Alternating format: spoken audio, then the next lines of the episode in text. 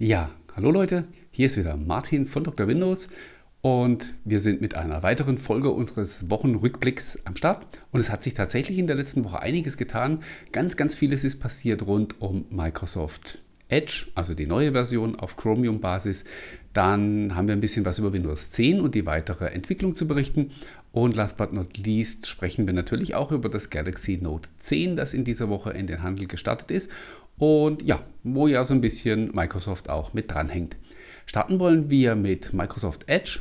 Ein wichtiger Meilenstein ist diese Woche erreicht worden, nämlich die neue Version ist, also der neue Browser auf Chromium-Basis ist offiziell in die Beta-Phase gestartet und Microsoft sagt, ja, ihr könnt den jetzt täglich nutzen. Also er ist zwar noch nicht fertig und es wird in den kommenden Monaten noch einiges an Funktionen hinzugefügt werden, aber die neue Version ist jetzt stabil genug, dass man sie als Alltagsbrowser benutzen kann. Und ja, wenn wir einfach mal zugrunde legen, dass äh, Chromium ja eine solide Basis ist und auch der Unterbau für den Chrome-Browser von Google, dann ist das natürlich nicht allzu weit hergeholt von Microsoft, denn wie gesagt, die technische Basis ist ja schon lange ausgereift und insofern, ja, äh, wer auch die, die Canary oder Developer-Version von Edge schon ausprobiert hat, der wird gemerkt haben, ja, der Browser ist äh, im Prinzip von Anfang an auch schon für den täglichen Einsatz gerüstet gewesen, mit Ausnahme eben verschiedener Funktionen, die jetzt aber seit dieser Woche auch für alle verfügbar sind. Äh, ein wichtiger Baustein, der mir persönlich noch gefehlt hat und vielen anderen natürlich auch, war die Synchronisation von Kennwörtern. Die ist jetzt seit dieser Woche gegeben, auch wenn man die Insider-Version äh, zum Beispiel von Edge unter Android benutzt. Also äh, ja, so, selbst plattformübergreifend kann man also den neuen Edge jetzt schon verwenden. Außerdem hat Microsoft noch einen Ausblick gegeben auf die weitere Entwicklung in den kommenden Monaten. Äh, mein persönlicher Favorit dabei war zum Beispiel, dass man sagt, man möchte das PDF-Inking, also die Möglichkeit, Notizen auf PDFs zu machen, äh, jetzt doch in den neuen Browser reinbringen. Die Funktion stand auf der Kippe und ich persönlich habe tatsächlich nicht damit gerechnet, dass sie wieder eingebaut wird. Jetzt ist sie versprochen, im September soll es in die Vorschauversionen kommen. Äh, genauso wie das äh, sanfte Scrollen, das ist jetzt vielleicht was, wo ja jemand, der, der den alten Edge nicht kennt, überhaupt nichts mit anfangen kann. Aber äh, ja, auch wenn der, der alte Edge nicht so der große Erfolg geworden ist, ähm, ist es tatsächlich so, wenn man damit durch Webseiten scrollt und so, das kann der tatsächlich sehr viel besser als alle anderen Browser. Und ja, Microsoft hat es wohl geschafft, diese Technologie auch in Chromium einzubringen und wir werden sie dann äh, in, im September, Oktober dann auch im neuen Edge sehen und selbstverständlich dann natürlich auch in Google Chrome, lässt sich ja sozusagen dann nicht vermeiden. Äh, ja, Autoplay von Medien, von Medien möchte man wieder einbauen und Funktionen, äh, also die Verhinderung, nicht, äh, dass, es, dass es besonders gut funktioniert. Äh, dann gibt es noch so ein paar Features, über die man noch nachdenkt. Zum Beispiel Frag Cortana ist so eine Funktion, die es im alten Edge gab und im neuen nicht mehr. Es gibt tatsächlich Leute, die das vermissen und für die möchte man es eventuell wieder einbauen. Und noch andere kleinere Geschichten, wie zum Beispiel dieses Set Tabs Side hieß das, also die Möglichkeit, so eine ganze Sammlung von Tabs beiseite zu parken sozusagen und die später wieder aufzurufen. Ja, ist auch eine Funktion, die erstmal verloren gegangen ist und die man eventuell wieder einbauen möchte. Was man jetzt schon eingebaut hat, das habe ich jetzt vorhin bei den Vorschauversionen äh, ein bisschen vergessen, ist, dass man sich jetzt auch mit Schul- und Arbeitskonten anmelden kann. Das konnte man vorher nicht und äh, kann da dann quasi auch die Synchronisation benutzen. Insofern wird das dann auch für Firmen, die den neuen Edge testen wollen und äh, in, der, Microsoft Cloud unterwegs sind, jetzt dann schon eine interessante Option. Ein Thema, auf das ich äh, im Zusammenhang mit Edge noch eingehen möchte, ist, ähm, der, sind die Leaks der vermeintlich stabilen Version. Ihr habt es vielleicht mitbekommen, hin und wieder tauchen im Netz Links auf zu den äh, Installationspaketen, die, den, die die stabile Version von Edge äh, beinhalten.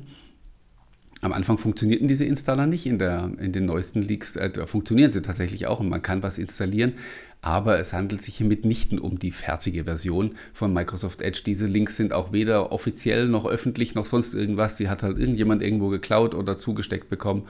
Und ähm, ja, es ist überhaupt kein Indiz dafür, dass der neue Edge bald fertig ist. Ich persönlich rechne damit, dass sich das eher noch bis ins neue Jahr ziehen wird, ehe Microsoft wirklich den Stempel draufhaut und sagt, jetzt ist er final.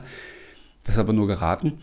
Was ich glaube, warum es diesen stabilen Kanal äh, überhaupt jetzt schon gibt, ist, Microsoft muss halt ganz einfach testen, wie sie die Entwicklung durch die verschiedenen Entwicklungsstufen schieben, also von der Canary in die Developer Preview, in die Beta und dann halt eben auch in den stabilen Kanal. Das ist ja auch eine Sache, die man halt einfach vorher üben muss, bevor man den neuen Browser an den Start schickt.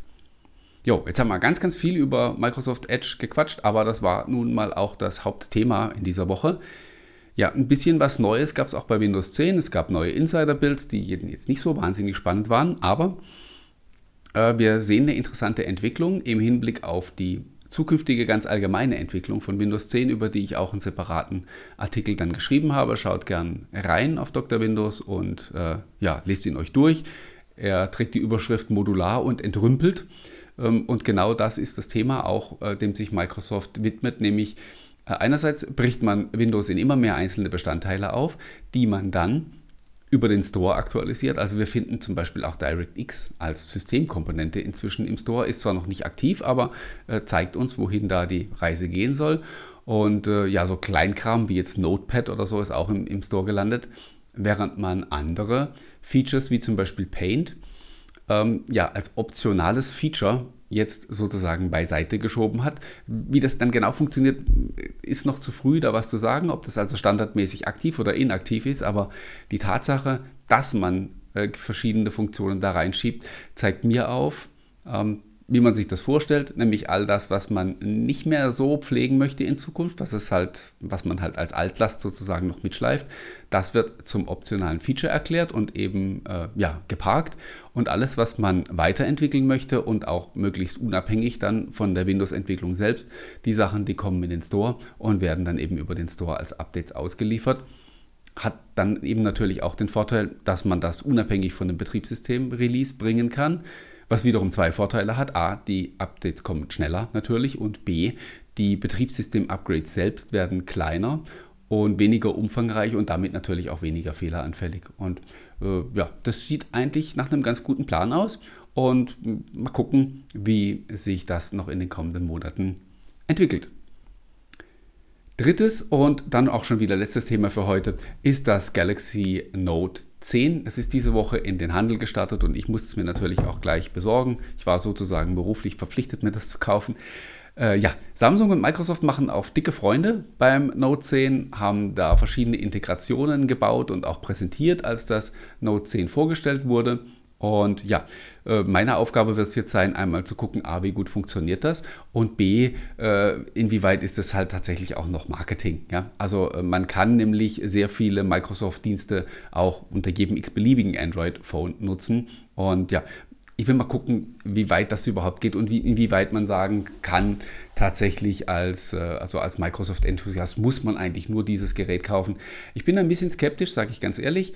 Ähm, es gibt Dinge, die sind super gelöst habe ich auch in meinem Beitrag zu den ähm, ersten Eindrücken schon geschrieben. Zum Beispiel die Integration mit dieser ihr Smartphone-App und die Bildschirmspiegelung und so. Da hat man was Exklusives gebaut, auch eine andere Technologie, nämlich nicht über Bluetooth, sondern über Netzwerk. Es funktioniert sehr viel besser. Die Verbindung wird viel schneller aufgebaut. Die Performance ist eine ganz andere, als ich das äh, mit anderen Smartphones schon gesehen habe. Aber ähm, ja, mal gucken, wie lange das so exklusiv bleibt oder ob das nicht dann später auch allgemein für alle Phones ausgerollt wird. Fände ich persönlich wünschenswert, als wenn Microsoft jetzt anfängt, irgendwelche Deals mit Samsung zu machen und irgendwie exklusive Strategien zu fahren. Ähm, das wäre nicht so gut. Aber äh, mal gucken. Also ich glaube, das, ähm, ja, das werden mehr politische Entscheidungen sein. Ja, wie gesagt, ich werde mir dieses Gerät natürlich jetzt in den nächsten Tagen angucken. Natürlich werde ich es auch so ganz allgemein ähm, beurteilen, wie es als Smartphone funktioniert. Ich bin sehr gespannt auf die Kamera, die ja tatsächlich bei der XOMAG besser bewertet wurde als die vom Huawei P30 Pro, das ich glücklicherweise auch habe. Und was ich mir überhaupt nicht vorstellen kann, weil das, das P30 Pro macht eben so fantastische Fotos, dass mir dass ich mir einfach nur schwer vorstellen kann, dass das Samsung noch besser ist, aber ich lasse mich natürlich gerne positiv überraschen. Ja, äh, ich werde euch natürlich auf dem Laufenden halten, äh, schriftlich auf Dr. Windows und natürlich hier auch über, über diesen Kanal per Video und Podcast. Ob, ob, wir uns nächste Woche hören und sehen, kann ich euch leider nicht versprechen. Wir haben nächste Woche so ein kleines Treffen mit dem Dr. Windows Team. Also entweder machen wir irgendwie so ein Gruppenvideo, wo wir euch alle zusammen was erzählen, oder es wird ins Wasser fallen. Ich kann es äh, an der Stelle leider noch nicht verbindlich sagen. Ich kann nur jetzt schon mal sagen, falls wir uns nächste Woche nicht sehen sollten, dann wird auch übernächste Woche nichts draus, weil da bin ich auf der IFA und da werde ich kaum irgendwo eine ruhige Ecke finden, um, um irgendwo in Ruhe was aufzunehmen. Äh, ja, aber nichtsdestotrotz, wir bleiben natürlich in Kontakt auf allen Kanälen. Ich freue mich aufs nächste Mal und bis dahin. Ciao, ciao.